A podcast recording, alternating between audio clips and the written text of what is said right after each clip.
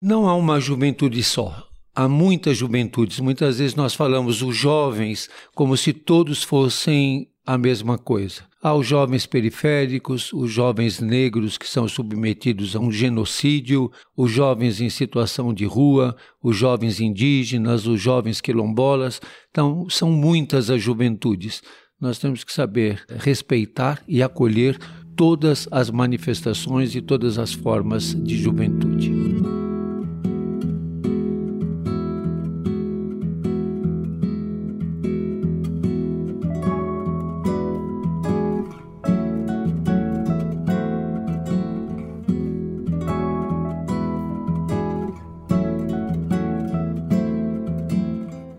Algumas dúvidas universais só encontram lugar nas conversas promovidas pela espiritualidade. Temas como a morte, o perdão, a esperança, o equilíbrio, a justiça e o sofrimento estão presentes no nosso dia a dia. Aqui, vamos refletir e trocar ideias sobre esses assuntos, nos pautando pela paz e pela fé. Bem-vindos a Todos os Caminhos, o podcast da espiritualidade fluida. Vamos ouvir vozes de todas as manifestações religiosas do Brasil que, de um jeito ou de outro, fazem parte das nossas vidas, até mesmo daqueles que nem seguem uma religião. Então, vamos lá? Vamos percorrer todos os caminhos?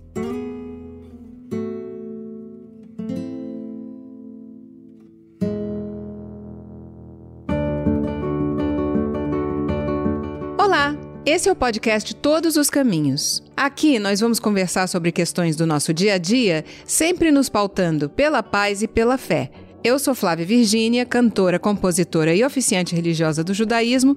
Estou aqui com o padre Júlio Lancelotti, sacerdote católico há mais de 37 anos, e com o Lama Padma Samten, sacerdote budista, um grande ativista ambiental e social. O nosso convidado é o Tiago Torres, que é conhecido como Chavoso da USP, estudante, palestrante e youtuber, 23 anos. Hoje a gente vai conversar sobre perspectivas, os desejos e anseios que nós temos na nossa juventude e as nossas expectativas com a idade adulta. Aliás, o que é ser adulto? Em que momento nós nos tornamos adultos? O que faz com que a gente consiga se perceber nesse lugar que, em muitos aspectos, nos difere daquele que ocupamos na nossa juventude? Será que a espiritualidade nos ajuda a chegar lá, a alcançar uma idade adulta com os objetivos que a gente traçou enquanto a gente era jovem? Eu quero começar com o senhor, padre. Quando o senhor era jovem, o senhor traçava um ideal de vida adulta? E o senhor acredita que a espiritualidade o ajudou a alcançar esse ideal? Eu não sei se a gente, quando é jovem, pensa o que eu vou ser quando adulto. Eu sou de uma geração que perguntava o que você quer ser quando crescer. E tinha até aquela propaganda do porquinho que queria ser presunto. Mas é, acho que é difícil de imaginar isso. Eu acho que é, é um processo em construção e um processo que você vai construindo. É difícil de pensar. A gente passa por muitas mudanças. É, eu não sei o que eu pensava quando eu tinha 23 anos já, mas não lembro mais. Não dá para dizer e, e pensar vou ser um adulto assim ou acho que a gente tem alguns modelos. Você pode olhar, eu olhava algumas pessoas que para mim eram pessoas importantes. Mas por exemplo, o senhor queria ser padre desde criança? Eu queria. Queria? Eu queria. Da onde veio isso? Então, Tem, teve alguma pessoa que o inspirou? Eu acredito que quem me inspirava muito e que me despertava muita curiosidade na maneira de ser era o Francisco de Assis. Então, era uma figura que eu procurava conhecer a história e quem ele era e me chamava atenção. Mas é toda uma construção. A minha concepção de, de padre da infância, diferente do que é, depois você vai, vai construindo. Então, eu penso de que mora em nós a criança que nós fomos, mora em nós o adulto que nós queremos ser e num processo contínuo. Eu acredito que a gente nunca perde características de criança. Eu estou velho, mas eu tenho muitas saudades do carinho da minha mãe. Eu tenho muitas saudades de andar no colo do meu pai. Então acho que essa criança ainda mora em mim e, de certa forma, ainda condiciona o velho que eu sou, o adulto que eu sou. Então, nós somos um ser que vai se transformando, a gente vai envelhecendo, enfraquecendo, diminuindo a acuidade visual, diminuindo a velocidade, eh, tomando novas formas físicas, dependendo da vida que você leva, mas certas coisas ficam em você para sempre. É. Os seus pais queriam que o senhor fosse padre? Não, eles nunca interferiram. Eles respeitaram, sofriam as próprias dores em relação a isso, como eu as minhas, mas não que eles quisessem e dissessem, olha, vai lá fazer isso. Até em alguns momentos de muita dificuldade na vida adulta e já como padre, eu sentava do lado da minha mãe e punha a cabeça no ombro dela e dizia: "Me faz um carinho". Ela dizia: "Aguenta porque é a vida que você escolheu. Sim, pois é, que loucura. É assim para todos, né? Muito interessante. Lama, quais eram as suas metas da juventude? Eu tô querendo pensar aqui que talvez o senhor tenha se dedicado mais a uma vida universitária, né? Porque teve, é, de fato, isso faz parte do seu caminho, né? E talvez não pensado propriamente na espiritualidade, mas aí, em determinado momento, isso ganhou uma outra proporção na sua vida. Eu tô imaginando que foi assim, faz sentido? Isso veio paralelo, sabe? Porque uh, eu não tinha uma aspiração de vida universitária, eu tinha uma aspiração de entender o mundo, entender de forma profunda. Então, eu já muito jovem, eu, eu lia tudo que eu podia sobre ciência. Mas eu também eu fiquei muito admirado de ver a espiritualidade oriental, especialmente porque era uma, uma espiritualidade que falava de um mistério muito profundo e de que nós podíamos de algum modo acessar esse mistério, que nós podíamos, por exemplo, através de um processo de disciplina mental e de instruções, eh, descortinar realidades mais e mais profundas. Isso é muito parecido com a visão do cientista, que também acredita que através de esforço e estudo e instruções ele pode descobrir a realidade profunda das coisas. Então, esse aspecto ele me fascinava, esse aspecto conjunto, né? E eu tive também uma influência da minha irmã, que ela estudou engenharia, e de um namorado que ela teve que, que era físico. Então nós conversávamos muito sobre essas coisas. Ainda que ela fosse oito anos mais velha do que eu, eu bebi nessa área de interesse deles.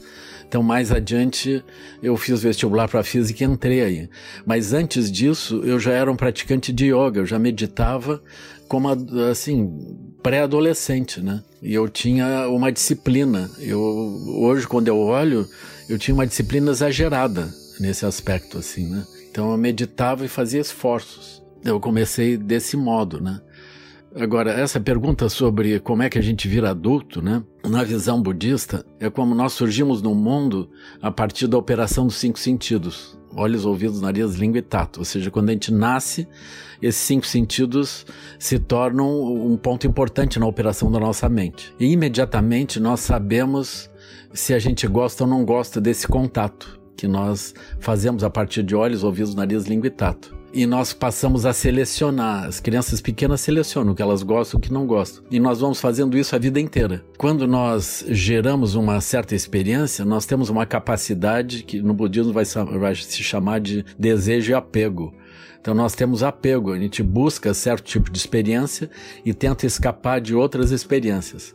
E nesse momento, nós vamos desenvolvendo habilidades, e mais habilidades e mais habilidades. Então chega um momento na nossa vida que a gente pensa: o melhor conselheiro para isso não é mais meu pai e minha mãe para me dizer o que, é melhor, mas eu mesmo agora já descobri como que eu faço para encontrar o que, que é melhor o que, que é pior. Então nesse momento a pessoa se torna um adulto, ela passa a gerir a sua vida quando ela tem essa sensação. E enquanto nós nos movemos no cotidiano, nós temos um progressivo envelhecimento. Então, nós temos um período de vida que a gente não sabe completamente o que, que vai fazer. Mas tem um momento que a gente pensa: eu não devo mais mudar o que eu estou fazendo, porque é muito difícil começar de novo uma outra coisa. Então, isso caracteriza uma vida adulta, onde a pessoa vai seguir dentro de uma certa direção, mesmo que não goste muito, porque ela sente que não, não teria chance de ficar trocando de lugar. Mas essa etapa, ela também é sucedida né? é sucedida por uma etapa onde a pessoa sente que a energia dela diminui,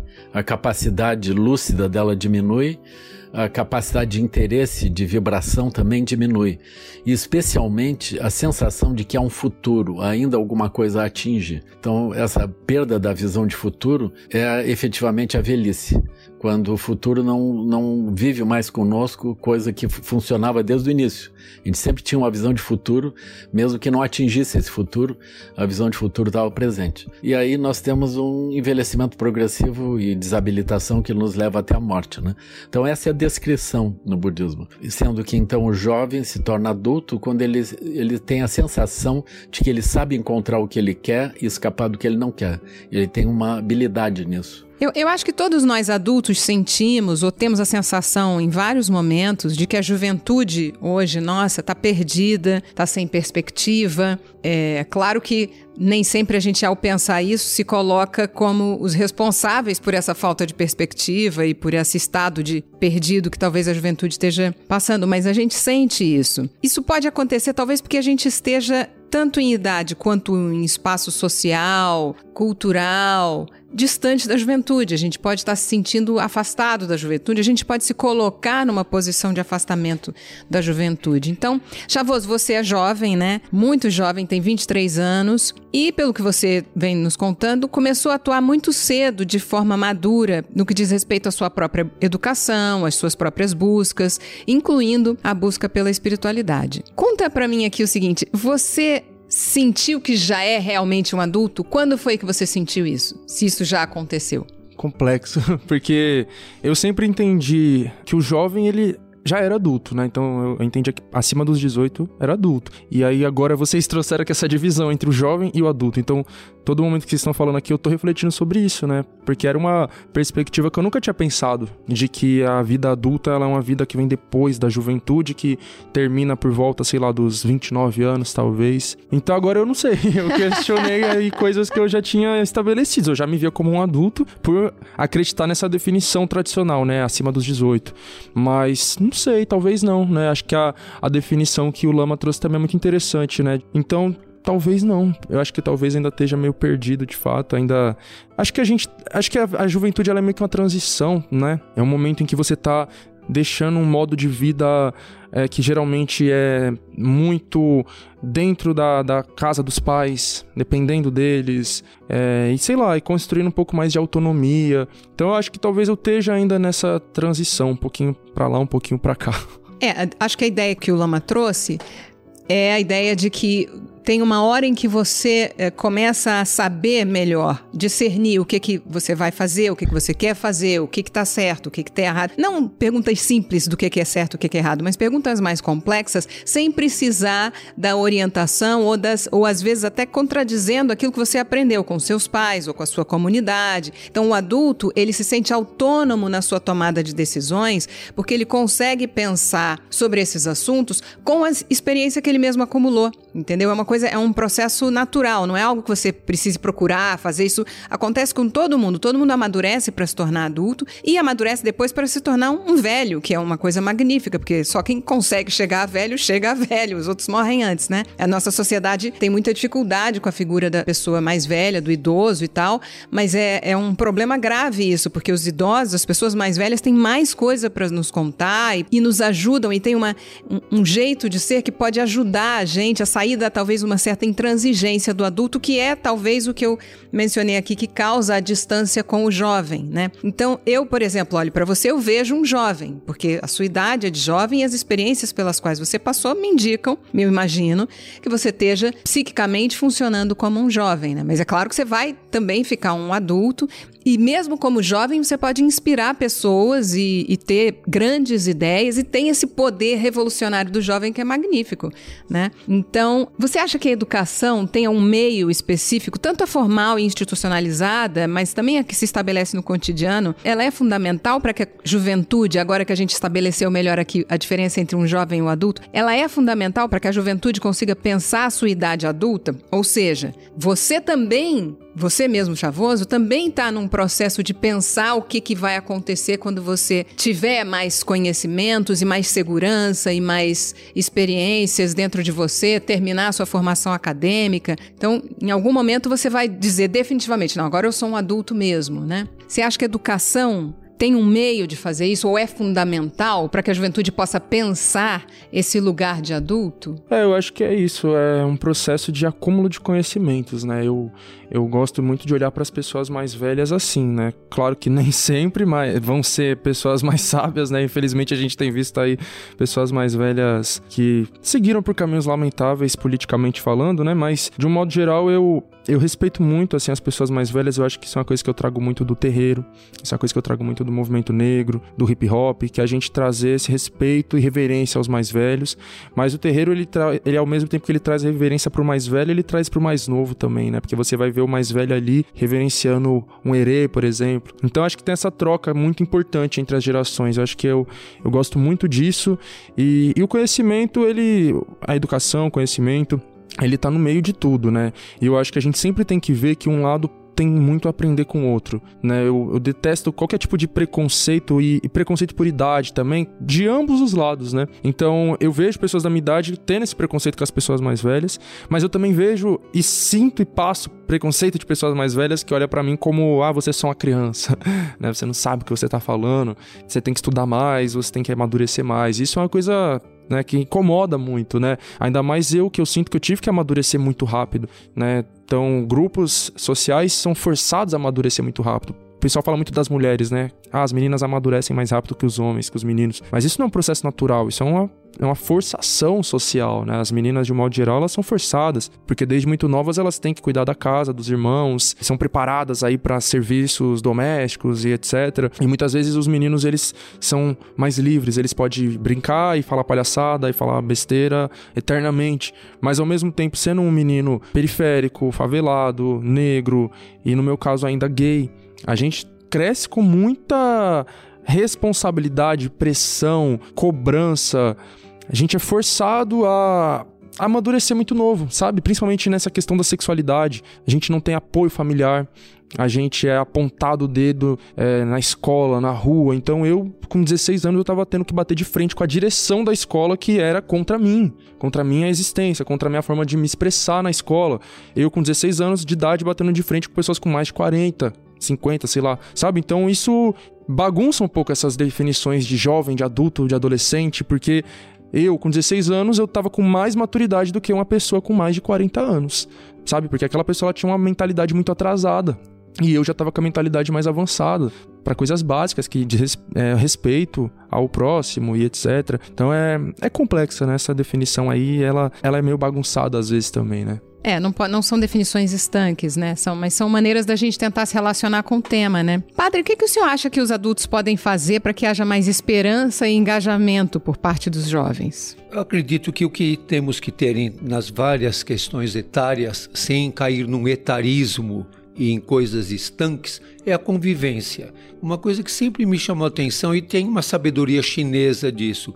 Nós queremos separar os idosos dos jovens, separar os jovens das crianças, tudo tem que separar. Eu acho até interessante, me chama muita atenção, e isso marcou muito na minha vida como padre. Eu nunca aceitei ter essa história de missa para as crianças ou como eh, em alguns momentos se viu, a mesa do almoço dos adultos é uma e as crianças iam para outra mesa. Então por que, que não podemos comer juntos? Por que, que tem que separar? Eh, depois, claro, cada faixa etária tem suas necessidades. Às vezes o idoso precisa descansar um pouquinho, a criança ah, continua brincando, mas por que, que não podem conviver? Por que, que tem que separar tudo? Então as crianças vão comer naquela mesa separada ali no quintal porque vão derrubar a comida. O velhinho vai comer para lá porque ele come de boca aberta e deixa cair comida. O... Não, temos que comer juntos. E as crianças aprenderem a cuidar dos idosos e os idosos a cuidar das crianças. O Papa Francisco tem falado muito sobre isso. Eu até uma vez fiz uma sugestão muito concreta que as crianças estudassem o Estatuto do Idoso e os idosos estudassem o Estatuto da Criança e do Adolescente, para que eh, aprendam a conviver e não vejam características dos adolescentes como patologias ou como insolência ou como desrespeito. São características da adolescência, características da vida de cada faixa etária. Mas eu fico pensando também, o que é ser adulto morando na rua? O que é ser jovem morando na rua? O que é ser uma criança que a única distração que eles têm é ver a televisão na vitrine da loja de eletrodomésticos? O jovem que não pode dançar e se expressar, que mora em situação de rua. Tem me chamado muito a atenção, você lembrou essa questão, Tiago? Hoje eu estava conversando na, na rua com vários jovens em situação de rua do grupo LGBT. São extremamente desrespeitados, extremamente feridos, extremamente machucados, extremamente desrespeitados. Eu vi hoje um jovem tomando banho vestido numa torneira que nós temos dentro do pátio da igreja para que eles tenham acesso à água potável. E ele estava uh, tomando banho de roupa, se, uh, lavando o corpo. Aquilo me chamou demais a atenção. Então, essas, às vezes, as características que a gente coloca na juventude ou na idade adulta são artifícios elitistas. A gente tem que tem a psicologia tem suas diferenças etárias, naturalmente há diferenças na faixa etária, mas quanto disso é artificial? Por exemplo, eu na convivência com as crianças da Casa Vida, assisti todos os filmes da Disney. Eu jamais iria assistir os filmes da Disney. Eu levei um tempo para entender por que, que eles gostavam tanto da história do Rei Leão. Porque eles se viam naquela história. E eu só via por pedaços, porque às vezes eles estavam assistindo, eu passava tal, eles estavam vendo aquilo eu ia ter que fazer outra coisa. E ao, com o passar do tempo, fui juntando os pedaços da história do, do Rei Leão. E quando eu entendi a história inteira, eu me surpreendi por que, que eles gostavam tanto. Ou da Anastácia, ou da história do Corcunda de Notre Dame. E aí do Corcunda, queria lembrar isso quando a gente fala do adulto, da criança. Você sabe como é o nome do Corcunda de Notre Dame? Quasímodo. Quasímodo. Você sabe o que quer dizer Quasímodo? Quase humano. Quase humano? Ah, porque o corcunda de Notre Dame naturalmente tem aquela corcunda enorme e ele era super maltratado na quase comunidade. Quase humano, quase humano. Quantas pessoas nós, ou crianças ou adultos, tratamos como quase humanos. Eu vi essa semana uma criança em situação de rua de 8 anos que, quando viu a pera que nós tínhamos levado para o café da manhã, ele ficou espantado olhando, ele não sabia o que era. Aí a mãe dele falou: é de comer. Mas ele ficou, continuou olhando, ele não sabia como comer. Então, muitas vezes essas características próprias do brincar, por que, que o adulto não pode brincar com as crianças? As características desaparecem nas definições que a gente vai dando e, e vai tornando essas definições estanques. Quantas e, na vezes verdade... a gente diz para as crianças, para não incomodar, vai, vai, vai lá brincar. Uhum. É, vai para lá brincar. Vai lá, vai, vai brincar, vai, vai para lá, vai pro quintal. Não vai... comigo, né? É, é, vai para lá. Então, brincar é a forma própria da criança aprender. A criança aprende brincando. Essa é o trabalho da criança é brincar. E brincando, ele aprende a lidar com o mundo. Por que, que a gente nega às crianças pobres o direito de brincar? Por que, que eles não podem brincar e levam uma bala perdida? Então, nós temos que pensar com muita seriedade se nós deixamos as nossas crianças serem crianças, se tornarem adultas e serem humanas. Padre, o que é a Casa Vida? A Casa Vida era a residência que no início do Estatuto da Criança e do Adolescente nós fizemos para acolher crianças que nasciam com HIV e AIDS. E eu convivi durante mais de 10 anos com essas crianças até que a contaminação vertical desapareceu. Mas eu só posso te contar uma historinha que marca muito isso. Eu saía para passear à tarde com as crianças, principalmente no verão, e andando pela rua, pela calçada, um dia nós encontramos, eles encontraram, eu estava junto, um gato e aquele gato estava muito maltratado. E aí eles logo quiseram pegar o gato e eu fiquei preocupado com a questão da imunidade. E disse: não, não, esse gato está doente. E aí, doente, doente, e acendeu uma luzinha na cabeça deles. Eles conheciam essa palavra. E aí eu disse: esse gato precisa ir no médico. Ah, médico, médico. Acendeu uma luzinha, eles sabiam o que era. Aí uma menininha de uns 7, 8 anos falou para mim: o médico do, do gato é um gato? Eu falei, não, o médico do gato é uma pessoa. Ela falou, como que ele vai saber o que o gato tem? E nisso me veio a, a, a pergunta das crianças: como é que você vai saber o que eu estou sentindo?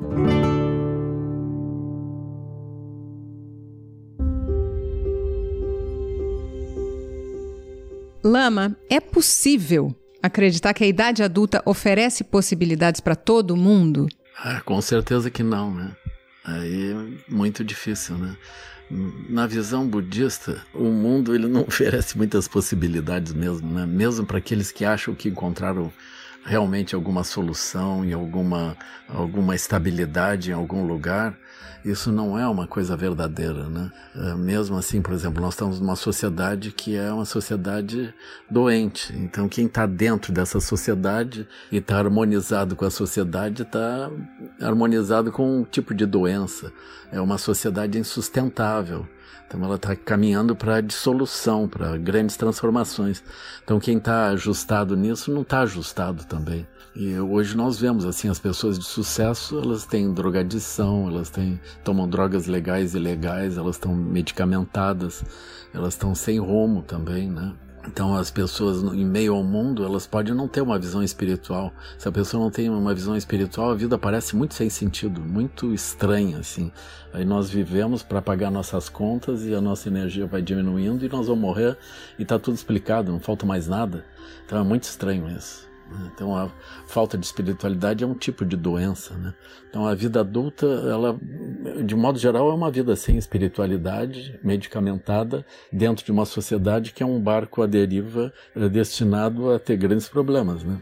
Então, eu não acho que a vida adulta ela seja alguma coisa que uh, tenha a, solução para os problemas. Mesmo os mais velhos não têm a solução dos problemas. Na minha juventude eu imaginava, bom, os mais velhos entenderam tudo, viveram tudo, sabem tudo.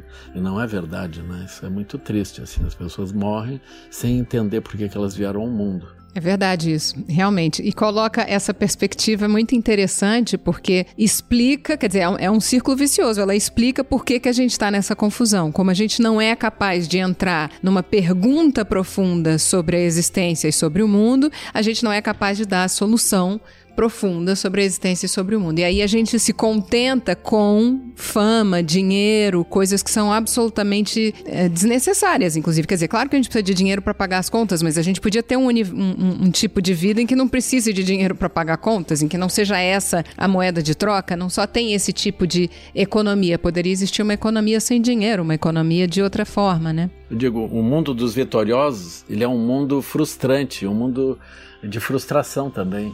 Nós nascemos e morremos no mundo dos vitoriosos, mas a gente não sabe de onde é que veio, para onde é que vai, qual é o sentido disso também, né? E nós temos muitos desencontros. Nós nos desencontramos com a esposa, com o marido, com os filhos e com o trabalho, e nos desencontramos internamente. Não há vitoriosos nesse mundo. Chavoso, você acha que a juventude está engajada e tem uma inteligência atenta às pautas e, e às demandas sociais? Você, você, por exemplo, quando você se movimenta, você se encontra mais com essa resposta por parte da juventude? Olha, infelizmente eu acho que não. De um modo geral, eu vejo que a juventude tá desacreditada, sabe? Eu acho que a gente chegou num momento da nossa história que casa com aquilo que eu falei no, no outro episódio, né? Da juventude se tornando conservadora, o que é uma coisa muito triste, né? A juventude, ela em essência deveria ser essa que olha para o futuro e quer um outro futuro e planeja um outro futuro, uma outra realidade. E o que me parece é que a, a juventude já não tá conseguindo mais fazer isso,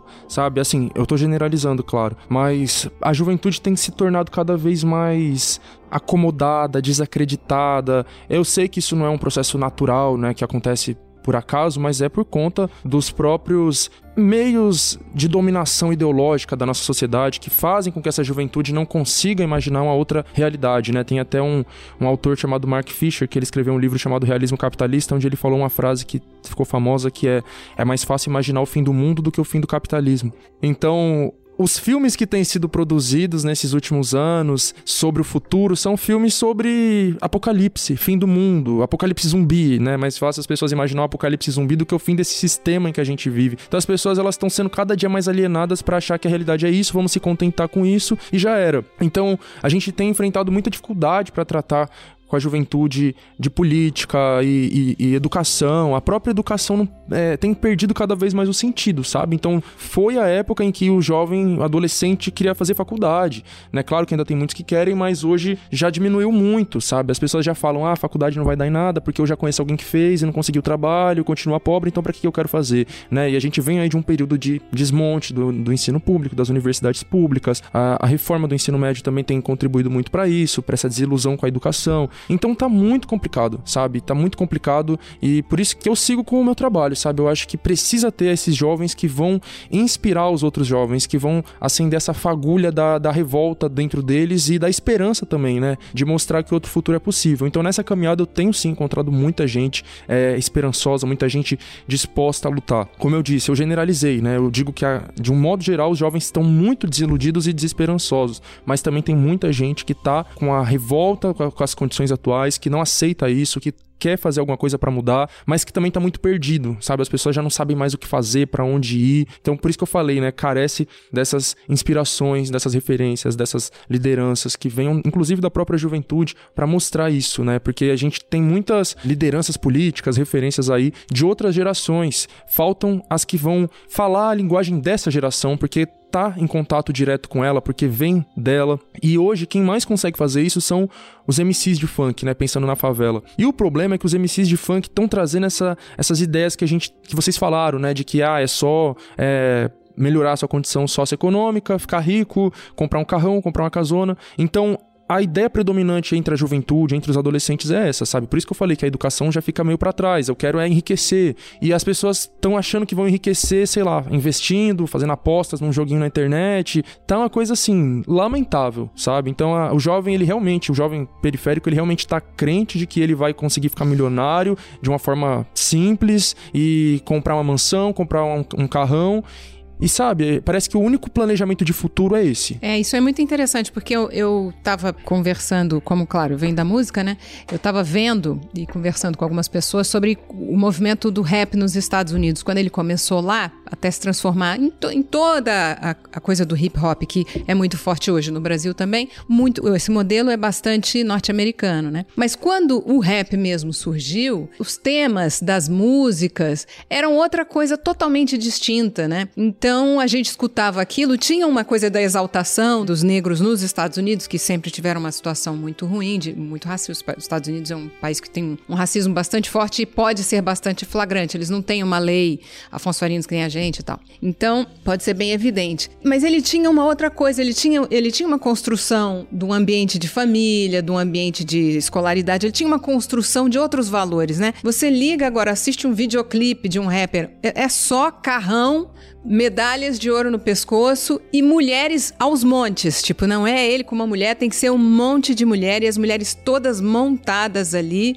Não tem nenhuma mulher com uma cara normal, todas estão montadas no último. E é um modelo que você fala assim, mas quer ganhar dinheiro para isso, para comprar mais um carro, ou para ter mais cinco mulheres, ou para ter mais uma corrente de ouro? Então, de fato, fica muito difícil pensar assim, sem os modelos, né? É, padre, são os modelos a coisa que está faltando para a juventude? Talvez seja um grito de desespero de dizer: só assim vocês me percebem, só assim eu tenho valor. Se eu não tiver tudo isso, eu não sou ninguém. Então eu acredito que é um capitalismo que desumaniza. Ele não pode ser o que ele é sem tanta corrente de ouro. Ele não é nada, ele não é ninguém sem esse carrão, sem tantas mulheres. Então ele só é reconhecido assim. Eu acredito que é uma denúncia.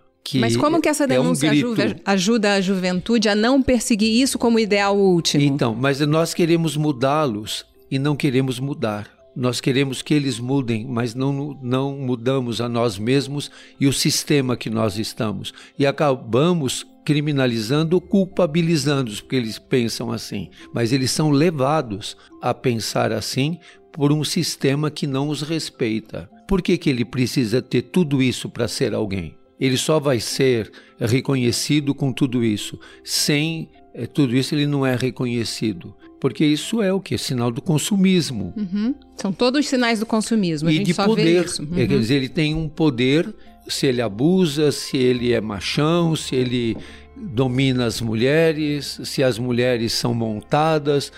Então, a, a mulher pobre nunca vai ser daquele jeito. E a maioria dos jovens não vão conseguir isso. Carrão e nada disso. Esse e é um nem essa fama. que é, é uma, uma ilusão. Então, é, é uma denúncia que deve ser um alerta para todo o sistema. E é um sistema que tem que mudar, uma forma de vida que tem que mudar. Nós queremos mudá-los e não queremos que a mudança nos atinja. Então, o senhor está querendo dizer que não adianta a gente tentar simplesmente ir lá nesse sintoma e mexer nele e fazer com que, por exemplo, esses rappers voltem a fazer música para família ou sei lá, mais construtiva, quero dizer assim, para usar uma palavra simples. Não é disso que se trata. Se trata da gente ter um sistema que possa enxergar essas pessoas. No caso ali, estamos falando das pessoas negras, mas podia ser qualquer outro extrato discriminado. Não adianta a gente querer chegar nessas pessoas e fazer uma mudança se a gente não tiver uma sociedade que possa receber as pessoas como elas são. E a ostentação, quando a gente diz é, rap ostentação, ou, né, funk ostentação, sei lá lá o que ostentação. E o que, que a gente vê na Berrine? Uhum. O que a gente prédios, vê nesses prédios, uhum. nessas, nesses carros que eles têm nos edifícios e nas coberturas e a vida que eles levam? A gente é, fala dos que estão cantando determinada coisa e os que estão nos iates e nos jatinhos particulares e tudo mais. Quer dizer, é, que mudança nós fazemos para que todos possam ter? Condições de vida e dignidade. Realmente ficamos no sintoma de um lado, mas ninguém se escandaliza com o desperdício. Com as outras ostentações, as que estão é, permitidas, né? As ostentações permitidas, as ostentações é, badaladas. Você acha que alguém precisa ter trilhões, bilhões para ser feliz? E eu vejo muito, me chama muita atenção. Agora são esses hospitais que parecem hotéis temáticos. E vai na UBS da periferia, vai na UPA, onde vão os pobres. Aí você vai nesses hospitais é, temáticos, um é o Irã, o outro é não sei o que, o outro você está no, no, no, Tem um hospital que eu fui outro dia atender uma pessoa doente, o hospital era o Oriente. É um hospital que é, é, é, o Oriente. Você entra no hospital, você pensa que está num, num lugar oriental. Inclusive a roupa do, das pessoas que trabalham no hospital. É um restaurante. é, um hospital tem toda uma hotelaria e uma cenografia e tudo mais. Isso não é uma ostentação absurda? Não, isso já é uma maluquice grave, em grau é. muito grave. Mas tem, tem, tem três, quatro temas é, de hospitais. Um é uma, uma coisa do Oriente, outro é da Alemanha, o outro. E é o hospital. Aí você vai na UPA, aonde está o povão da periferia e o povão pobre, não tem nem água. Não tem nem paracetamol, não tem a mínima coisa, não tem esparadrapo, não tem gás não tem nada ali para socorrer aquele povo, não tem água para tomar o remédio, e os outros estão lá no hospital temático. E as comidas do hospital temático são as comidas próprias daquele lugar. Eu concordo muito com essa ideia da ostentação dos ricos, né? Em contraposição com essa ostentação dos pobres ou dos pobres quando ficam ricos também, porque eu sempre reflito, né? Eu que sou das ciências sociais, eu olho para tudo com esse olhar sociológico. Eu, e eu também, além de ser um, um, cientista social em formação, eu sou do meio do funk, eu amo funk, vou em baile funk. E eu fico refletindo, por que será que o funk ostentação surgiu exatamente em São Paulo e não no Rio de Janeiro, por exemplo, ou em outro lugar? Eu acho que não é por acaso. A gente tá justamente na cidade mais rica da América Latina. Eu acho que a gente que vive nas periferias de São Paulo, a gente vive uma condição material, mas também psicológica muito particular. Vocês consegue imaginar o que é você viver, por exemplo, né, o senhor citou a Berrine, você viver no, no Grajaú e você saber que você pegar um, um, trem, né, em, sei lá, meia hora você tá ali num lugar que é um outro mundo. E aí você sai da sua favela no Grajaú, no Capão Redondo, sei lá, vai para Berrine, vai para Faria Lima, você vê aquele outro universo. Sobe a Consolação e a Rebouças, vai vendo coisas é que outro que é mundo. Então isso, isso mexia e ainda mexe tanto com o nosso psicológico nesse sentido de, meu Deus, eu quero ter isso. Como pode? Eu tô nessa cidade, mas eu não tenho acesso a isso, eu não posso usufruir disso. Tem gente que tá lá nadando naquele dinheiro e eu tô aqui na merda. Infelizmente, a maioria não tende a querer lutar contra essa desigualdade. A maioria, por conta da ideologia dominante, vai tender a falar: eu quero me adaptar a isso, então eu quero dar um jeito de me tornar rico também. E aí o funk surgiu com essa possibilidade, o rap antes, né? Então o rap, o funk, eles trouxeram a possibilidade de ascensão social para essas pessoas. Então quando elas ascendem socialmente, mas sem ter muitas vezes uma politização, uma consciência de classe, de raça, um senso crítico, a tendência é que ela fique pensando com a cabeça do rico. Então ela vai querer mostrar mesmo. E assim, uma coisa é você querer mostrar sua conquista. Tá ligado? Ok. Outra coisa é a ostentação mesmo, de você querer, vai, eu vou jogar na cara de todo mundo, eu vou mostrar mesmo, e eu vou na favela com a Ferrari, e eu acho isso lamentável, tá ligado? Tipo, da hora que você comprou uma Ferrari, agora você precisa ir na favela mostrar sua Ferrari, enquanto as pessoas que estão ali estão pegando transporte público lotado e caro, a casa dela tá desabando por causa da enchente, sabe? Eu acho que, tem, falta essa conscientização. Mas, né, para fechar essa parte, eu nunca procuro culpar as pessoas da favela por nada, sabe? Eu acho que a culpa sempre vai ser de quem botou essas ideias na cabeça daquela pessoa. Então é a culpa maior sempre vai ser desses que, como como você disse, está lá ostentando aqueles prédios luxuosos ali em Pinheiros, que você passa ali aqueles prédios espelhados e que parece que você está em, na Europa, tá ligado? Aquele touro de ouro que eles colocaram em frente lá da, da Bolsa de Valores. Então essas pessoas aí é que influenciam a gente, muitas vezes, a agir dessa forma também. Ô Lama, é, ouvindo aqui o que todo mundo está falando, fica claro que a gente eh, nos falta um modelo de mundo que possa realmente resolver esses problemas. Quer dizer, a gente conseguiu inclusive fazer uma leitura onde está claro o que, que é sintoma e o que, que é o problema, ou a raiz do problema. Agora, nem todo mundo vai virar budista. O, o, planeta inteiro não vai virar budista, certo? Agora, com a sua experiência como um lama budista, não apenas um, um budista, mas uma pessoa já que realmente tem bastante conhecimento e, e pode instruir os outros, o que, é que o senhor acha, assim, rapidamente, que a gente poderia fazer? Como a gente poderia criar um modelo de mundo novo sem precisar todo mundo se tornar budista, coisa que não vai mesmo acontecer? Quais são os primeiros passos para a gente criar esse novo modelo, entendeu? O que, que a gente tem à mão que a gente pode fazer? Uma coisa que eu queria, assim, de saída, lembrar, especialmente para o Tiago, né? É que as coisas vão mudando sempre, né? Eu já vi a juventude fazer diferentes coisas. Então, no tempo que eu era jovem, nós tínhamos a pressão do governo militar, mas tinha uma militância muito clara. Nós andávamos pelas ruas em grupos e aparecia a polícia a cavalo e partia para cima. E as pessoas eram presas. Eu mesmo terminei preso uma vez num desses movimentos, assim. Né? Mas, por exemplo, era um tempo em que as pessoas também lutavam contra a guerra no, no Vietnã e isso eh, influenciou a sociedade brasileira e nós tivemos um, um, movimento alternativo aqui importante, né? um movimento comunitário, um movimento paz e amor. Já os filhos da geração paz e amor se tornaram IUPs, andando de pastinha preta querendo ganhar dinheiro. Então nós vamos vendo essas mudanças. Então essa sociedade hoje que está alienada e os jovens alienados, isso também muda, porque isso também é satisfatório, é aflitivo. Né? Agora, a base do nosso problema é o paradigma econômico.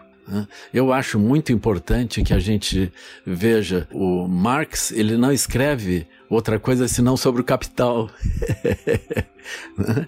ele vai lá, o livro dele vai, o capital, que é a, a visão sobre o paradigma econômico. Esse paradigma econômico é o que está realmente infelicitando. Então a base, a base política é essa. E o próprio Marx, dentro do, do Capital, ele vai descrever a destruição da natureza também. Então nós vamos explorando as pessoas e vamos uh, explorando a natureza, sem fim. E esse processo é um processo totalmente destruidor. Né? Então nós temos um grande problema. Na visão budista, a sociedade capitalista, que é um tipo de pensamento, ela, ela é como se fosse uma, uma mente alienígena, ela não é uma mente humana propriamente. Ela é uma mente que nunca foi testada na biosfera. A mente do paradigma econômico, ela destrói qualquer lugar, ela destrói qualquer sociedade. E hoje nós estamos vendo que os países que estão, por exemplo, o G7, né, mesmo os Estados Unidos, eles estão numa grave crise. E essa crise ela não vem da China nem da Rússia, ela está vindo uma crise interna deles. E o povo americano, ele é explorado pelo, pelo próprio capitalismo americano. Né? Aquilo é muito triste de ver as pessoas. Tem uma quantidade muito grande de pessoas morando em condição de morador de rua. Eles moram dentro dos carros, eles têm trabalho, eles tomam banho no posto de gasolina e vão trabalhar depois. Quando volta do trabalho, o carro está estacionado no posto, eles estão morando ali. Né? Então, essa é uma situação muito, muito aflitiva. E eles vão destruindo, vão atravessando qualquer limite de destruição. Então, estão explorando as jazidas de xisto, que vão destruindo o ambiente, vão contaminando a água do subsolo, aquilo sem limites, né? É como uh, as pessoas ficam pensando o que, que, vão fazer com a Amazônia. Como aqui na costa do Rio Grande do Sul agora, as pessoas inventaram de invadir para minerar e para vender para as estações de, de cataventos. Então nós estamos vivenciando isso, assim, na proximidade das áreas onde nós estamos, a gente está vendo isso. As pessoas chegando e começando a cercar aquilo e tomando posse. Então é, é, alguma coisa sem sentido. Não tem sentido comunitário, não tem sentido de um desenvolvimento verdadeiro, não tem um sentido humano. Né? Então nós precisamos recuperar essa visão humana, essa visão que reconhece o outro no seu mundo e reconhece os múltiplos seres nos seus lugares, e isso vai criar um novo mundo. Agora, a forma como o Ocidente está levando as questões é diferente de como, por exemplo, outros países estão refletindo sobre isso. Então hoje há uma clareza, assim, de que é necessário fazer essas mudanças. Os europeus têm essa aspiração, só não estão conseguindo. Mas se vocês olharem os programas de desenvolvimento da China, eles estão desenvolvendo tecnologia e tem regiões da China que estão voltadas a um desenvolvimento sustentável. Eles estão felizes de terem eliminado a pobreza dentro do país. Então tem outras formas de pensamento assim, né? Que podem aliar a criatividade e gerar outros, outras formas de desenvolvimento. Nós estamos limitados é, pelo aquilo que a gente chamaria grande imprensa, que tem sua origem justo nesses países do G7. Então nós não conseguimos ver muito bem o que está acontecendo em outros lugares. Mas se nós acessamos, por exemplo, a mídia que é gerada em outros países, a gente vê que tem outros lugares pensando de forma diferente, imaginando que nós podemos construir as realidades de outro, eh, em outras direções com outros referenciais. E hoje eu estou muito mais positivo, assim, no sentido de acreditar que mudanças verdadeiras estão em marcha, assim, e que nós vamos vivenciar isso. Eu só acho que o Ocidente vai demorar um pouco, o Ocidente vai entrar num período de declínio até acordar de fato, né? Nós ainda estamos num capitalismo completamente selvagem. A ideia aqui é que quanto mais selvagem for o capitalismo, maior desenvolvimento, melhor para todo mundo. Então isso é realmente um grande engano. E isso é uma base do nosso sofrimento. Mas isso vai mudar, vai mudar. Isso vai mudar por uma questão de inércia, no mínimo, né? Quer dizer, vai ter que mudar porque de fato a gente vai destruir tudo. Necessidade, né? Muito interessante, porque a pergunta que eu tinha feito que era qual é o modelo, né? Então, na verdade, esse modelo ele já está existindo pela fala do Lama, mas não nos países do Ocidente, porque outros países, talvez porque possam contar com outros itens ou outras ideias que têm na sua tradição, nas tradições desses mesmos países, eles acabam precisando, é, tendo uma necessidade mais premente mais imediata de fazer vigorar determinados valores que estão ali presentes. Então, eles se deram conta mais rápido desse potencial destrutivo, exclusivamente destrutivo do capitalismo selvagem, e aí eles já estão partindo para outras soluções. Então, buscar nos movimentos que estão acontecendo nesses outros países algumas soluções que a gente pode trazer aqui para uma vivência comunitária mais feliz e mais realmente mais produtiva e melhor, né? Uhum, mas eu acho que aqui também dá para a gente olhar para algumas coisas, né? Aqui nós temos os indígenas, os quilombolas. Acho que os povos tradicionais que estão no nosso próprio país, eles têm que servir de exemplo pra gente, né? Recentemente eu tive a oportunidade de participar de uma jornada agroecológica no interior da Bahia, onde foi um encontro de povos tradicionais do Brasil inteiro. Então tinha ribeirinhos, indígenas, quilombolas, também camponeses. Foi uma coisa fantástica. E ali eu percebi que, mano, a gente tem muita experiência incrível no nosso país pra gente olhar e se inspirar. Os próprios povos de terreiro, dessa comunidade, né? Porque eu acho que o grande problema do sistema predominante no Brasil é isso, é um sistema individualista que gira em torno do lucro, de poucas pessoas, a maioria que se exploda, enquanto que quando a gente vai olhar para essas comunidades tradicionais, não, é todo mundo um pelos outros, produzir e repartir com todos para que ninguém passe nenhuma forma de necessidade. Você falou num determinado momento da questão do dinheiro, eu concordo totalmente que a gente precisa de um outro sistema econômico que não esteja baseado no dinheiro, na troca mercantil.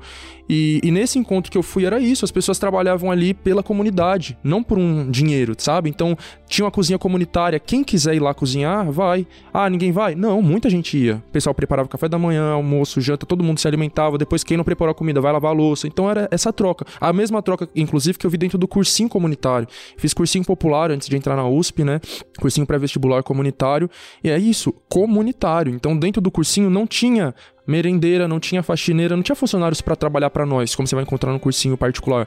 Era a gente que fazia tudo. Então a gente tava ali, sujou, limpa. Você cozinha ou vai trazer algum familiar seu para cozinhar aqui, você vai lavar sua própria louça. Os alunos limpavam a casa, né, o ambiente do cursinho. Então a gente tem que construir essa comunidade, né? Eu concordo que o, o Ocidente ele tá muito atrasado nesse sentido, mas existem esses povos, esses grupos, essas coisas, ocupações urbanas também, mas são movimentos contra corrente, digamos assim, eles estão indo contra a correnteza, né? Então eles estão indo contra a lógica do ocidente, a lógica do sistema em que a gente vive, capitalista. E são invisibilizados, né? Porque porque como eles têm a solução e a solução é contra o capitalismo selvagem, contra a acumulação, contra o individualismo, que são os valores que quem está na, na roda de muito dinheiro, de muita celebridade, de muito não sei o que, quer perpetuar isso, porque dessa maneira fica na crista da onda. Então esses nossos mesmos que nós temos, os ribeirinhos, os quilombolas, os, enfim, os povos que vivem comunitariamente, que entendem a vida humana como um evento comunitário, eles são invisibilizados. Então a gente também não extrai nem deles os poderes que a gente pode.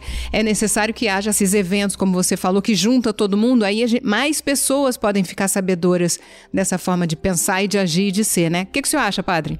Que é isso mesmo, temos que aprender uns com os outros e aprender com aqueles que são os mais fracos, os pequenos, os abandonados, os rejeitados, os inaceitáveis, que todos têm o que ensinar.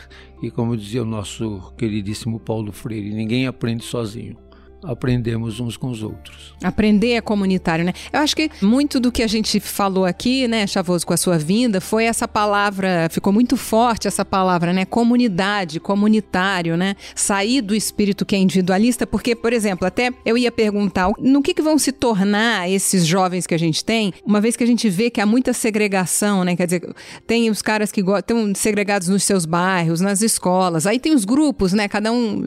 Os jovens gostam muito de fazer grupos grupos e andar em grupos e sentir parte de um grupinho específico, assim, o assado, que pode ter a ver com a roupa, com o linguajar, com a música que ouve. No que, que eles vão se tornar, né? Não, na verdade, a pergunta não, não tá correta, né? A pergunta é no que, que nós, nós, os adultos, estamos fazendo com que os nossos jovens se tornem. Então, eles, de certa forma, vão se tornar naquilo que a gente permitir que eles se tornem, né? Ou propiciar que eles se tornem. Propiciar talvez seja uma palavra melhor, né? Então, por exemplo, nós aqui estamos trazendo algumas ideias. Quem está nos escutando pode usar essas ideias para criar uma forma diferente de lidar com seus próprios jovens. Então, a pessoa que está nos escutando tem filhos, tem os amigos dos filhos, de repente pode começar a entender essa questão dessa idade, que é uma idade de, em que a maturidade vai começar a acontecer mas precisa ser preparada ou pode ser preparada, quem nos ouve pode criar formas de trazer algo melhor e propiciar algo melhor dentro desses próprios jovens, né? Então não é uma coisa da gente adivinhar o que, que vai acontecer com os jovens e sim de desejar ser algo que possa propiciar, eu pessoalmente, ser algo que possa propiciar os jovens ao meu redor algo melhor, né?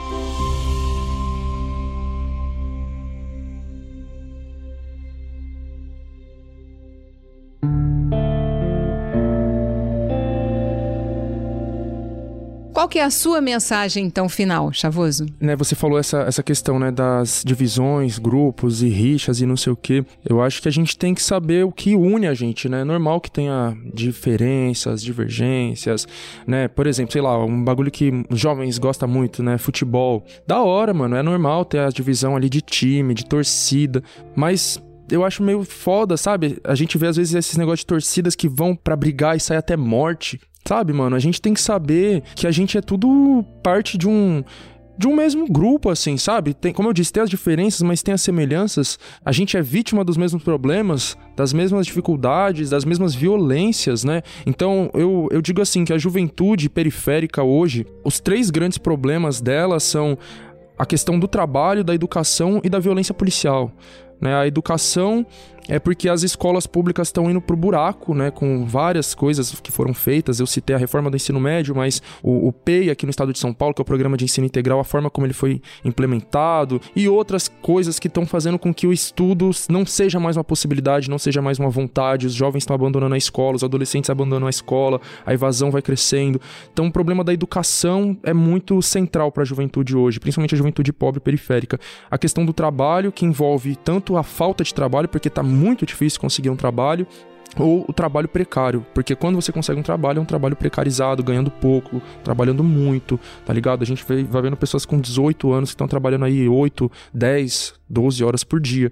E a violência policial, como eu falei, né? A gente sabe que o alvo da violência policial no Brasil são os jovens negros por volta de 15 a 25 anos, 29. Então, essa faixa etária da juventude é um alvo e, e sofre muito com isso, sabe? A gente não tem paz para ir na rua em momento algum sem correr o risco de, no mínimo, tomar um enquadro e nesse enquadro poder ser agredido verbalmente, psicologicamente, fisicamente, torturado, assassinado.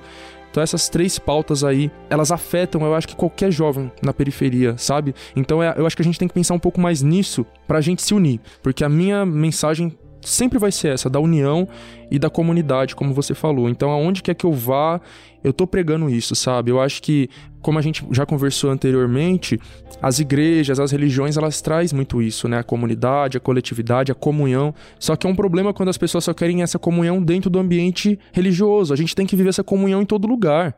Então é triste quando a gente vê pessoas que se dizem cristãs, por exemplo, mas que na vida real, né, fora da igreja, é extremamente individualista, violenta e taca o foda-se pra todo mundo e vê o próximo ali passando a dificuldade não, não ajuda. A gente tem que levar essa comunidade para todo lugar. Então aonde você me vê, você vai ver eu pregando isso, sabe? Essa nossa união e essa nossa coletividade com um foco, né? Porque não é só, ah, vamos se unir num sentido abstrato, é se unir para lutar por alguma coisa em comum. Né, como nessas áreas que eu citei agora. A gente tem que lutar, porque se a gente não lutar e lutar coletivamente, esses problemas aqui não vão mudar nunca. A tendência, inclusive, é só piorar. Lama, qual é a sua mensagem final em relação a tudo isso que a gente falou? Eu acho que se nós juntarmos essa compaixão, essa capacidade também de ver a qualidade nos outros, de ver esse mundo interno e ver as qualidades positivas dos outros, e olhar esse mundo enorme onde nós vivemos e tentar aprofundar isso, nós vamos encontrar um sabor na vida. Nós precisamos, eu acredito, olhar esse aspecto misterioso e profundo e na medida em que nós estamos mais mobilizados por reconhecer esses aspectos muito amplos, ah, a nossa vida vai andando. Nós não vamos conseguir encontrar uma justiça de fato, mas nós podemos ser o socorro, ser o apoio de uns aos outros e vamos andando, né? Então não houve época que a gente não tivesse grandes desequilíbrios e grandes ameaças. E nós temos que ser felizes temos que nos ajudar, temos que criar os nossos filhos e viver num mundo sempre um tanto desequilibrado. Né? Que o desequilíbrio do mundo não nos paralise, não paralise o nosso coração, não nos impeça de sorrir e olhar o que há de mais profundo. Né? Que a desarmonia não nos abale e que a gente consiga olhar e sorrir, e se alegrar e andar de modo em grupo, de modo solidário ampliando a nossa visão e aproveitando o tempo que nós temos aqui para aprofundar a nossa experiência de vida. Padre, sua mensagem? Que não há uma juventude só.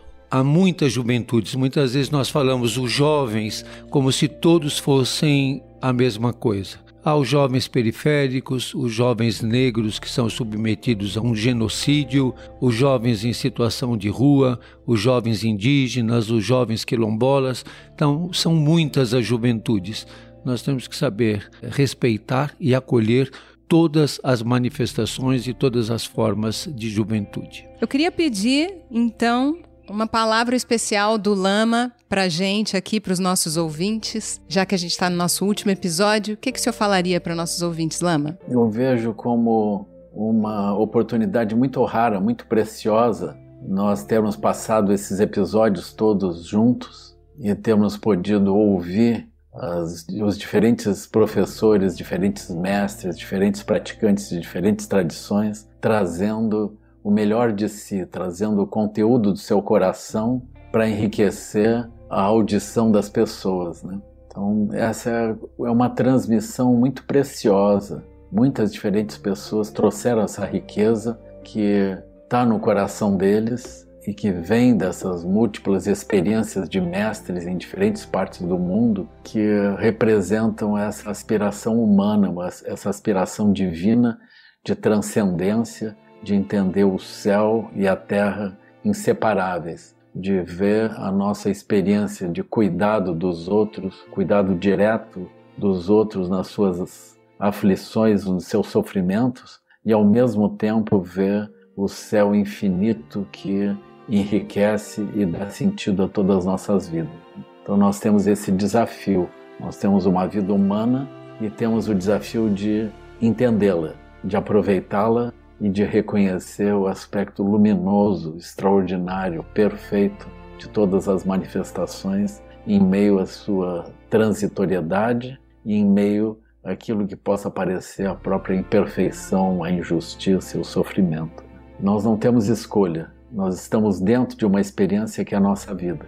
E esse conjunto de episódios de todos os caminhos ajuda maravilhosamente a enriquecer a nossa experiência. Eu agradeço pela oportunidade, agradeço ao Padre Júlio especialmente, foi companheiro por muitos encontros. Agradeço a Flávia, Virgínia pela condução super compassiva, inteligente, hábil dos episódios, tentando trazer de cada um a riqueza que pode oferecer. Né? Eu agradeço o convite e a oportunidade de ter passado esse tempo com vocês. Então, um beijo, tudo de bom aí. Eu agradeço a imensa oportunidade que eu recebi ao ser convidada para participar desse programa e nessa posição de apresentadora, apresentando ao lado de pessoas tão ilustres, tão profundas, com coisas tão bonitas para dizer. Então foi uma oportunidade que me foi dada quase que por acaso, alguém que te convida, alguém que lembra de você, aí você chega e aí você é acolhida. Então agradeço a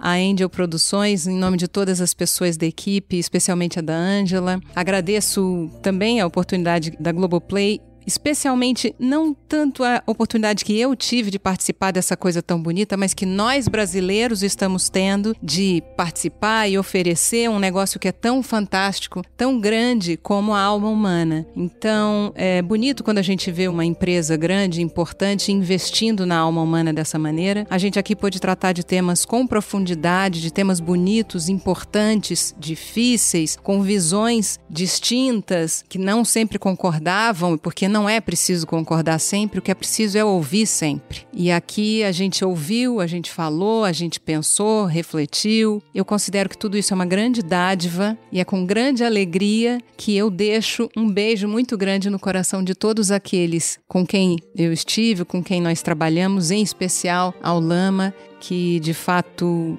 tem sido para mim um grande guia na sua postura de vida mesmo e na sua alegria, na sua forma de conduzir a sua espiritualidade, o seu jeito de transmitir, uma capacidade incrível de transmitir que eu, quando crescer, quem sabe, talvez consiga também ter essa mesma capacidade. E agradeço aos ouvintes porque os ouvintes são o motivo pelo qual essa equipe se reuniu e essas ideias vieram à tona e a gente conseguiu concretizar então, eu estou profundamente feliz com esse trabalho e espero que a gente possa continuar. Espero que haja muitas empreitadas em que muitas instituições se interessem em escutar um pouco mais a alma humana, como foi aqui em todos os caminhos. Padre Júlio, o que, que o senhor falaria para os nossos ouvintes nesse último episódio, nesse momento que a gente está se despedindo nesta temporada? Qual é a sua mensagem para os nossos ouvintes? Eu diria para quem nos ouve, eu acho que a gente deve buscar a coerência, a congruência,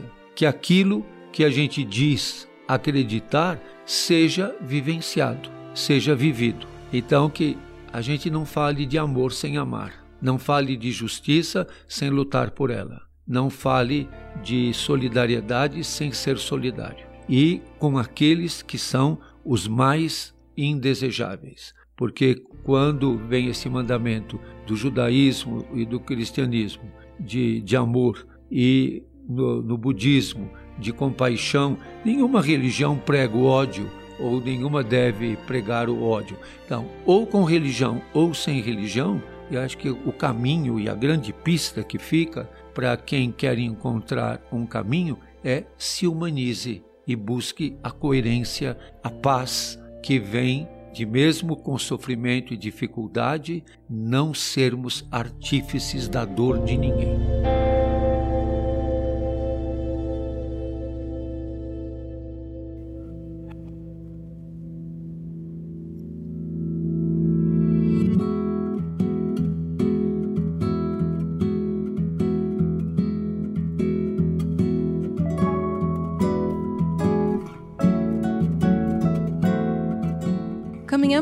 Muito ao longo de todos os episódios dessa primeira temporada do nosso podcast Todos os Caminhos. Aqui tivemos como guias o Padre Júlio Lancelotti, o Lama Padma Samten e muitos convidados que cultivam e estudam a espiritualidade de diferentes formas e maneiras. Aprendemos muito, foi muito enriquecedor e agradável. Foi um prazer e uma honra partilhar estes e outros ensinamentos, principalmente por conta da companhia de vocês, caros caminhantes de todos os caminhos. Lembrando que todos os episódios e pílulas continuam no ar para sempre. Você pode acessar a qualquer momento no seu tocador de podcasts preferido e sempre que quiser ouvir algum episódio que você ainda não ouviu, ou ouvir novamente algum que gostou muito, ou relembrar um tema importante para você, lembre-se também de compartilhar com seus amigos e familiares. Contamos com vocês nas nossas próximas temporadas. E se você tiver dicas de temas e convidados que gostaria de ouvir aqui, conta pra gente. Mande seus comentários e nas redes sociais com a hashtag Todos os Caminhos. Obrigada pela companhia. Seguimos juntos por todos os caminhos. A gente se vê por aí.